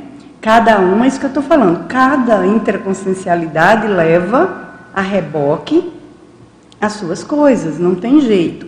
O que eu chamo a atenção dessa condição do epicentrismo, no meu caso e para mim, é essa responsabilidade com relação a esse trabalho, que é um trabalho é, mais direto, como eu disse, no expande contrai, onde a gente tem que fazer uma assistência mais pontual e onde a gente tem que ter mais lucidez quanto a, a dimensão desse grupo de assistidos. Mas, claro, cada um vai ter a demanda. E vamos pensar aqui: a pessoa está epicentrando uma atividade. Né? Ela não é um EPCOM dentro do conselho de EPCOMs, mas ela está como uma liderança numa atividade, seja uma atividade docente, seja uma atividade qualquer dentro da instituição que ela trabalha. Provavelmente ali naquele experimento, esse epicentrismo, né, essa condição de liderança vai ser o foco. Porque o serenário é um serenário para é um laboratório que ajuda a desenvolver a nossa liderança interassistencial. Então, não necessariamente um epicentro né, dentro do Conselho de Cons, mas eu acho que, por isso que eu trago aqui, a relação com o desenvolvimento do epicentrismo consciencial. Isso eu acho muito pontual e eu acho que os amparadores aproveitam muito mesmo isso. Essa disponibilidade da pessoa em avançar naquela liderança que ela já está epicentrando. E aí, mais uma pergunta aqui. A pessoa se identificou só como Liz, tá? A gente pede que da próxima vez procura colocar o nome e a cidade para a gente poder colocar aqui, tá? Mas de qualquer forma eu vou trazer a pergunta aqui dessa pessoa. É, professora, como trazer o serenismo para o nosso dia a dia? Esse é o nosso desafio, né? Esse é o nosso desafio. Desde que a gente soube da teoria dos serenões e de que ele é o modelo evolutivo, na escala evolutiva da consciência, que começou o mega desafio de trazer isso para a nossa vida cotidiana. É, uma das coisas que a gente já falou aqui, que eu acho que é bem interessante, é essa condição mais essencialista. Eu acho que o processo do serenismo, ele é muito direto, é, o serenão não é contido. É, o processo não é da contenção. Não é porque ele está segurando o processo, é porque ele está se manifestando daquela forma, porque já está tudo organizado, já está tudo equilibrado, já está rígido. Então, eu acho que buscar essa condição de mais homeostase no dia a dia, no equilíbrio da nossa autopensanidade, vai nos aproximando cada dia mais do processo do serenismo. Porque não tem salto, né? Ontem eu falava aqui no, no verbete, ninguém ganha medalha de serenão e a partir dali se torna serenão. Ninguém ganha medalha de desperto. Não é um título, é uma conquista autoevolutiva. E como que a gente conquista as coisas? Com autovivência. A gente vai vivendo aquilo, vai vivendo daqui a pouco, aquilo passa a ser incorporado, já é uma segunda natureza, então eu conquistei. E aí a gente vai para a próxima etapa, vivendo, vivenciando, vivenciando, conquistou. Então acho que a, a, o interesse, a predisposição de viver um pouco mais essa serenidade cotidiana, buscando equilíbrio, buscando homeostase. Não é que a gente vai fazer igual o serenão, 100%, mas vamos observar se a gente já consegue mais, se as coisas já tiram mais deixam a gente menos fora do eixo, né? E que coisas são essas que me tiram do eixo? Como que eu posso estudar o que, que me tira mais do eixo? Até um ponto que a gente vai acumulando, acumulando experiências e conquistando. Então, né, dentro do desenvolvimento, eu acho que é conquista. É, mas é querer e desejar isso. Agora, essa mesma pergunta, pessoa pergunta aqui. Professor, na sua opinião, o serenário poderia auxiliar em casos de TDAH e autismo? Olha, aí a gente já tem que ver, porque nós temos os pré-requisitos, né? Uma pessoa que tem um transtorno do déficit de atenção, ela vai ter muita dificuldade, então seria um pré-requisito, digamos assim, contrário. E a gente falou, a Terezinha trouxe, né? Um dos pré-requisitos é ter participado da técnica da imobilidade física vígio. Por quê? porque a gente vai precisar ter um controle do processo da motricidade. Nós vamos estar só, nós vamos estar falando, o laboratório ali é pequeno. Então seria assim, é, contrário você colocar uma pessoa que precisa desse tipo de, é, de experiência, né, que não tem ainda esse controle, num laboratório desse. Então, por isso que tem os pré-requisitos de segurança. Quanto mais a consciência já controla, o processo dela de ansiedade, de hiperatividade, mais vai ser eficiente. Então é bom uma pessoa procurar trabalhar isso, tratar, né? Tem, tem várias frentes terapêuticas que podem dar apoio para isso, mas realmente tem restrições para preservar a consciência que está tendo experimento. Não é uma condição de fazer nenhum tipo de de restrição, de elitismo. É para preservar o experimentador. Porque não vale a pena investir tudo isso, passar meia hora lá dentro e pedir para sair, abrir a porta e sair, né? Não vale a pena. Agora, mais uma pergunta do Ricardo Bodart de Andrade, lá de Vitória, Espírito Santo. Tenho observado em minhas pesquisas e escritas que a cidade de Natal é um epicentro parageográfico singular. Além da camponesa de macacão de fazenda, identificada pelo professor Valdo Vieira, no Homo sapiens pacíficos, ele deve estar falando da Rosa. Da Rosa dos Ventos. Há outros seres já percebidos, já serenados ou próximos, é, ou estruturas, cidades extrafísicas de nota na região? Ó, ter deve ter, né? Falta competência nossa para buscar. Pelo que eu saiba, assim, nas nossas pesquisas, a gente não identificou ainda nenhum tipo de comunex específica relacionada ao trabalho. E dos amparadores são esses que eu estou falando aqui, de vez em quando acontece nas dinâmicas de ter umas equipex assim, né, que a gente identifica pelo padrão das energias ser uma equipex mais avançadinha, e nós fazemos uma correlação disso com o trabalho da, da Serenona Rosa dos Ventos, porque por lá só temos nós desenvolvendo esse trabalho. Né? Uma dinâmica do parapsiquismo mental somático que acontece todas as terças naquele condição é um, um, um amparo ao porto, lembrando aqui do, do Hernani, para que os amparadores consigam utilizar aquilo ali como estratégia. Então a gente percebe que às vezes vem equipex bem diferentes, trazendo ali seus assistidos para uh, aproveitar aquela doação de energia ali na dinâmica. Mas que eu saiba, a gente não identificou nada ainda assim, específico não desse trabalho. Bom, agora tem uma pergunta aqui do também do Ricardo Bodart. Um pouquinho longa, mas eu vou tentar ler rapidinho aqui, tá?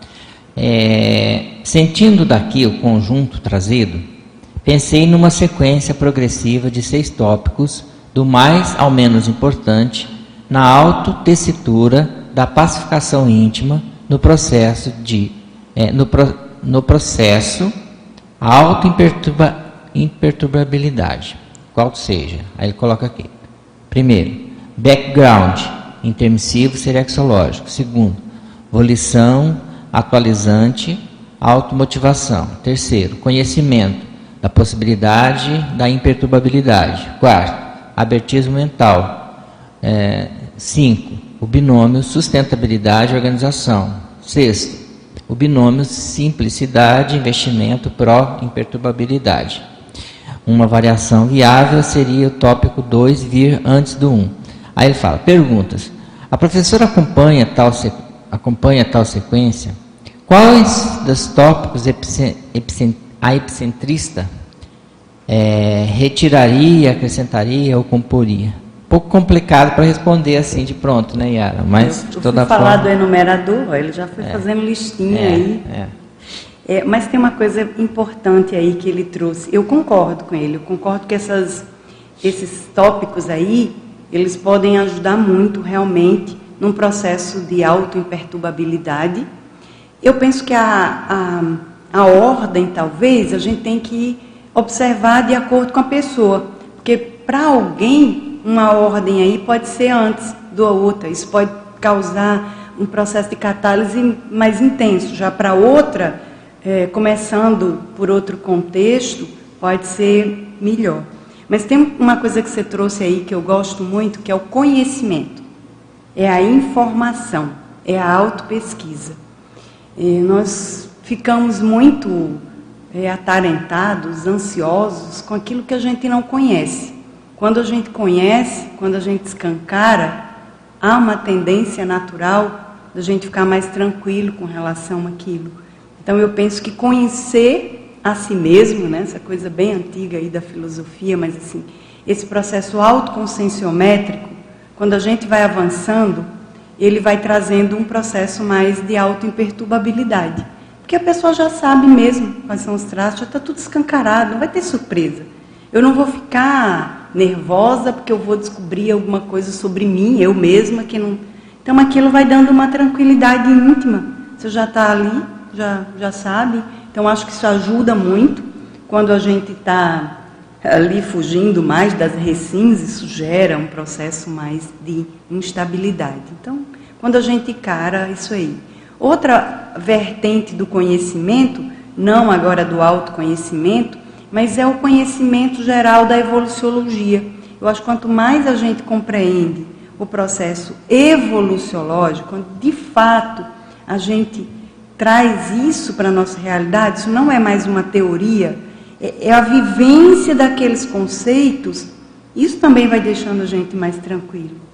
Então, vai saindo do processo mais egóico um processo mais grupal. Então, não tem muito mais melindre. Então, a pessoa não fica muito mais preocupada, por exemplo, com autoimagem, o que, que vão achar de mim, que que ela está preocupada no conteúdo. Se o conteúdo que ela está ali, né, se a conexão com os amparadores está ok. Então, isso também vai trazendo um processo de auto-imperturbabilidade. Vai deixando a pessoa mais tranquila, porque ela não está muito mais preocupada.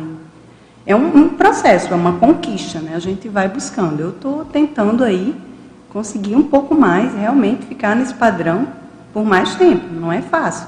Mas eu acho que essas duas vertentes ajudam muito. Bom, Yara, a gente já está caminhando para o final. Só queria aproveitar aqui para fazer um lembrete, né? Que nós estamos com as visitas ilustres aqui, com a presença aqui no Tertuliar da própria professora Yara, lá de Natal, pessoal da Intercâmbio, e a Ruth, que está lançando o livro dela sobre EV, uma pesquisa muito interessante, trabalho seríssimo de pesquisa, que foi o trabalho do, do, do doutorado, né, do mestrado, e ela está então finalmente lançando esse livro que vale a pena todo mundo conferir. O lançamento vai ser hoje à noite, aqui no CAEC, na, na Livraria Epígrafe. Tá? Então fica aí o convite. Aí, Yara, quero te passar então esses últimos minutos para você fazer as suas considerações finais. Olhe, eh, minhas considerações ficam em forma de convite. Não, não acreditem em nada, usem o princípio da descrença.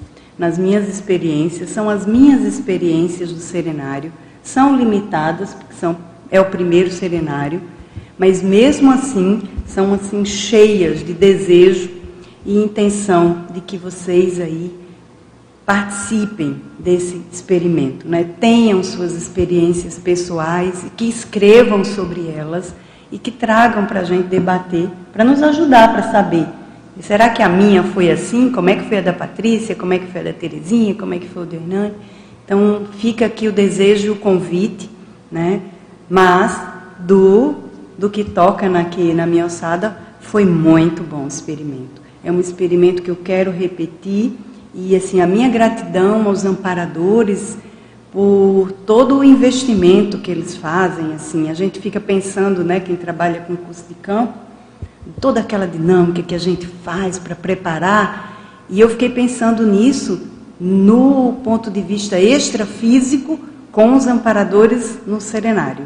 Assim, o que, que, que tem que né, organizar, que grupos tem que mobilizar, o que, que tem que ser o roteiro, como é que é feito. Isso é muito uma coisa muito interessante, assim, muito grande. E deixo também a, a síntese, assim que para mim serviu, mas eu acho que ajuda para muita gente, é do pense grande, que o trabalho é gigante. Somos poucos, somos poucos intermissivistas lúcidos e muito trabalho, e muitos assistidos. Então, reforcem o alto valor, os trafores e tenham aí o seu lema, o seu mote traforista para vir para o trabalho, junto conosco, né, nessa empreitada. Agradecemos a professora Yara, a todos que participaram aqui presencialmente, online, que enviaram suas perguntas, suas participações e contribuições. Hoje nós tivemos 46 espectadores simultâneos, 205 acessos no total, e aqui no tertuliário, 9 pessoas presentes. O próximo Epicentrismo em Debate é, vai ter o tema Interação Epicom Lúcido Colegiado Conscienciocêntrico, professora Cristina. Então, muito obrigado a todos e até a semana que vem.